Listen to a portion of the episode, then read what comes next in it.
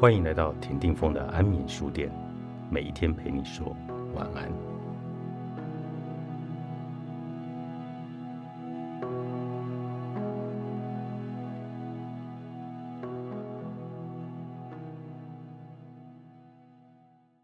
有些人会想着，如果不拒绝，对方应该会感谢我、喜欢我吧，而无法说 no。像是前辈来委托工作。为了要讨对方的欢心，只好在工作满档的情况下拼命的努力，结果不仅没有博得对方的欢心，甚至连感谢也没有，只得到一句冰冷的“这里弄错了，快点改”，因而大受打击。本来期待着对方至少应该带着笑容说声谢谢，但这份期待却落空了。有趣的是，明明知道就算勉强去做，期待也会落空。无法博得对方的欢心，却仍然抱着如果这次还是不拒绝，对方说不定就会喜欢我的希望。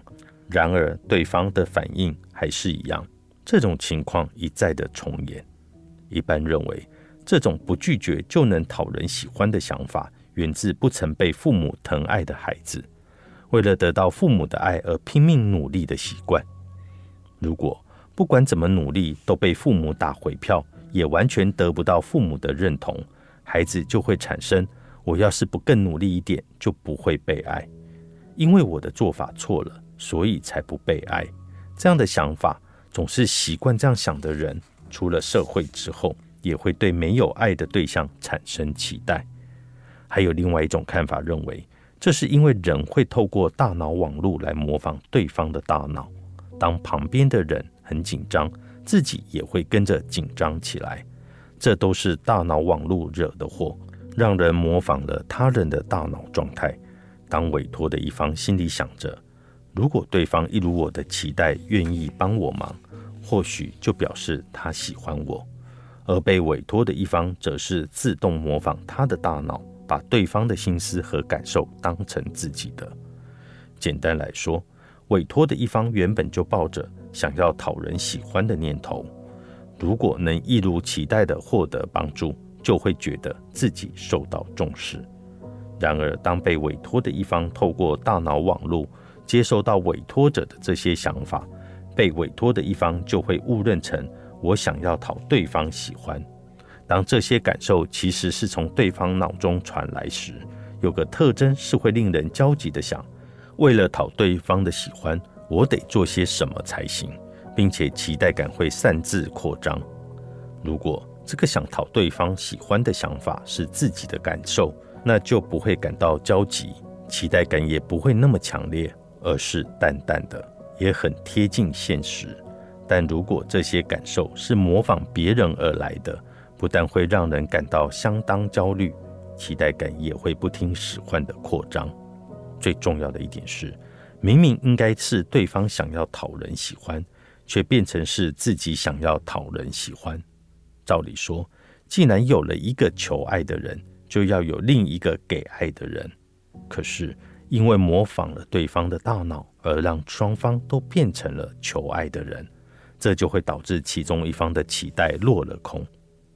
当你产生不拒绝的话，或许会讨人喜欢的期待感时，你必须怀疑。这可能不是你真正的感受，你自己真正的感受是想要拒绝，却违反心意答应了对方，也就表示这个或许会讨人喜欢的想法，也不可能是你真正的感受。你可能会想，既然如此，那就顺着对方的感觉，借此回应他心中那个想要讨人喜欢的愿望。但是，如同我刚才所说的，对方传递给你的想要讨人喜欢的感受。其实是源自想要被父母所爱的念头，而这绝对无法靠其他的管道来满足。无论给他多少爱，他都会像个填不满的无底洞。当你对他展现更多爱，对方对爱的渴求就会越加强烈，并且越来越得寸进尺。所以，当你产生了想要对对方喜欢的念头，或是开始对对方产生期待时，你要想着。这不是我真正的感受，来拒绝对方。某人被朋友拜托，你可以帮我翻译这篇英文吗？他本来想用，但这是你的工作耶，而且我没有时间做这个来拒绝对方。但还是心想，如果我帮了这个忙，对方应该会感谢我、喜欢我而答应了。他拼命查字典翻译，结果翻译完毕交给对方时，对方却只说了一句“啊，谢谢”，完全没有针对翻译的成果做出任何的回馈。哎，这样会不会太失礼了吗？说真的，他本来还期待对方会带着点心或是什么来感谢自己，可是什么也没有。过阵子，朋友又来拜托他帮忙翻译，把他当成好用的工具人。这次他又答应了，因为他心想，既然有了上次的事，这次应该会感谢我了吧。然而结果还是一样。这时他终于察觉，这就是和母子关系一样。对孩子来说，妈妈不管打扫还是洗衣服，都是理所当然的。求爱的孩子会对妈妈抱着越来越大的期待，毫不感谢，甚至不断的索求。察觉这一点之后，他再也不想扮演母亲的角色，变得能够直率的拒绝。当他面带笑容的对朋友说：“这不是我的工作，你自己做吧。”他和朋友的关系也神奇的变好了。我可以不计较，但你不能理所当然。作者大岛信赖，风书房出版。